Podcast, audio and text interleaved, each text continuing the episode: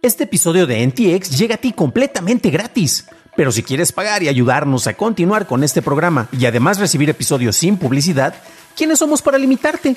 Descubre cómo hacerlo siguiendo la liga en la descripción del episodio. There's never been a faster or easier way to start your weight loss journey than with PlushCare.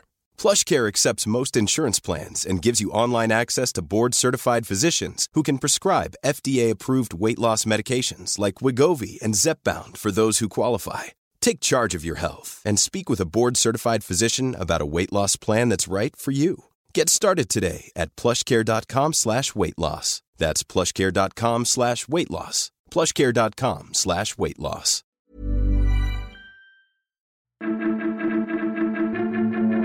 Reactivan el gran colisionador de hadrones, los NFTs van a la caída y aprueban legislaciones digitales en Europa.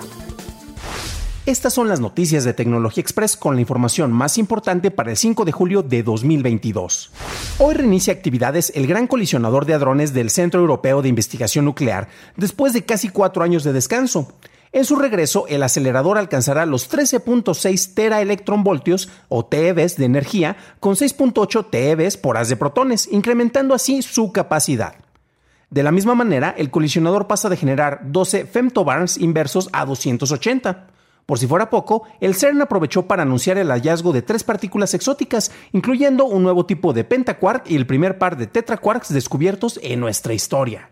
Un grupo de empresas tecnológicas chinas, entre las que están Tencent, Baidu y JD.com, publicaron una iniciativa de autorregulación relacionada a la industria digital de coleccionables digitales y NFTs.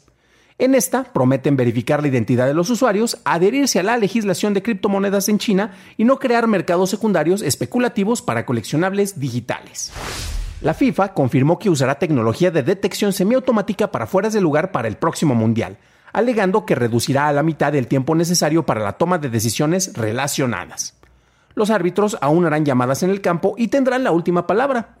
El sistema actual maneja la revisión de imágenes usando una televisión, pero se reemplazará con un mapa 3D creado con 12 cámaras y sensores dentro de la pelota. El costo de los NFTs va a la baja, de acuerdo con una investigación de China Analysis, en donde muestra que las ventas de estos tokens llegaron a un poco más de mil millones de dólares en junio.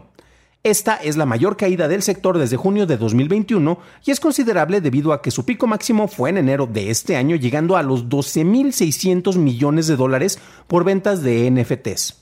De acuerdo con Ethan McMahon, economista de China Analysis, el desplome está relacionado con la caída de valor de las criptodivisas. Pasamos a la noticia más importante del día, y es que el Parlamento Europeo aprobó la Ley de Mercados Digitales y la Ley de Servicios Digitales. La DMA incluye nuevas reglas de competencia para el control de plataformas tecnológicas para garantizar un mercado abierto y justo. Las multas por infracción a la DMA llegarán al 10% de la facturación anual para las primeras infracciones. Por otra parte, la DSA se aplicará a servicios de todos tamaños y establece reglas para el manejo de contenidos y productos ilegales. Las multas bajo esta acta pueden alcanzar el 6% de la facturación anual. Se espera que ambas legislaciones empiecen a implementar en otoño y entren en vigor para 2023. La Unión Europea abrirá contrataciones hasta 2024 para acelerar este proceso. Esas fueron las noticias, ahora pasamos a la discusión, pero antes de hacerlo, si encontraste útil la información de este episodio, recuerda que nos puedes calificar en Spotify, Apple Podcast o dejarnos un like en YouTube que no te cuesta nada. Es interesante el manejo de este tipo de regulaciones y tal vez algunos de ustedes se pregunten, oye, pero es que eso está pasando en Europa, ¿cómo me puede afectar a mí que estoy en el continente americano o que estoy en América Latina?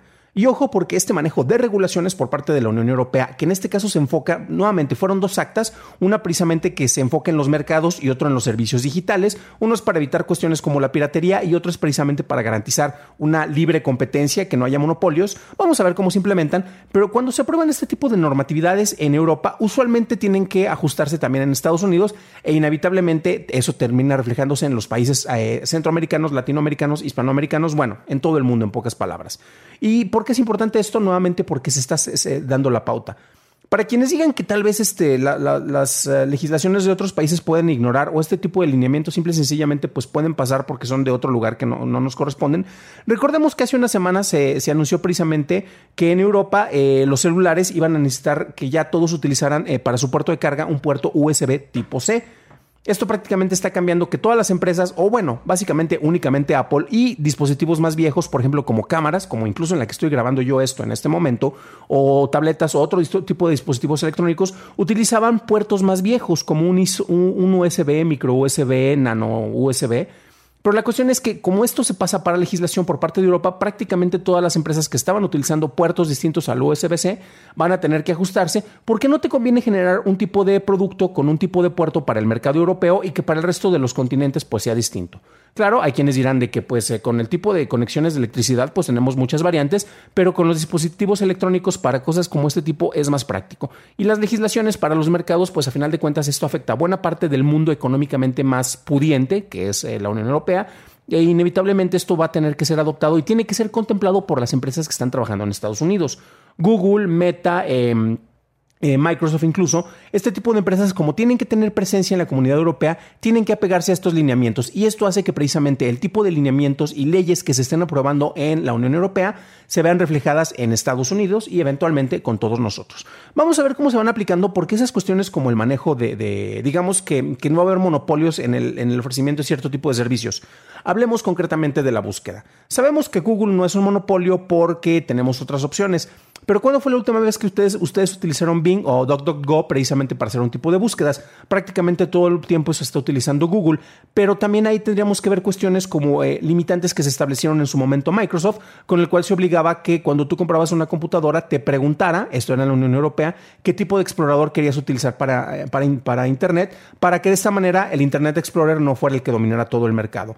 ¿Qué pasaría si, si, se decidiera utilizar esto en sectores como la búsqueda? Pues bueno, el usuario a final de cuentas también tiene que tener eh, sus responsabilidades y hacer el uso de lo que él considera que es mejor para ellos y también debe de haber otras opciones. Entonces se tiene que buscar una especie de limitante eh, con algunas cuestiones, pero que no sea precisamente para favorecer distintos sectores. Y precisamente se busca para que los sectores que estén más favorecidos no dominen completamente el mercado. Pero bueno, ¿ustedes qué opinan acerca de esta ley de mercados digitales y la ley de servicios digitales? Eh, ¿Creen que en realidad pueda servir y se pueda ver eh, reflejada en nuestros distintos países? Si es así, si no es así, déjenme su comentario que me interesa saber su opinión.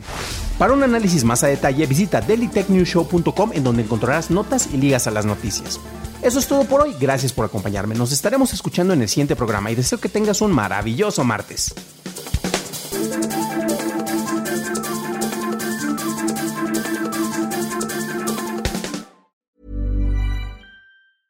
Hey, it's Paige DeSorbo from Giggly Squad. High quality fashion without the price tag. Say hello to Quince. I'm snagging high-end essentials like cozy cashmere sweaters, sleek leather jackets, fine jewelry, and so much more. With Quince being 50 to 80% less than similar brands. And they partner with factories that prioritize safe, ethical, and responsible manufacturing. I love that. Luxury quality within reach. Go to quince.com slash style to get free shipping and 365 day returns on your next order. Quince.com slash style.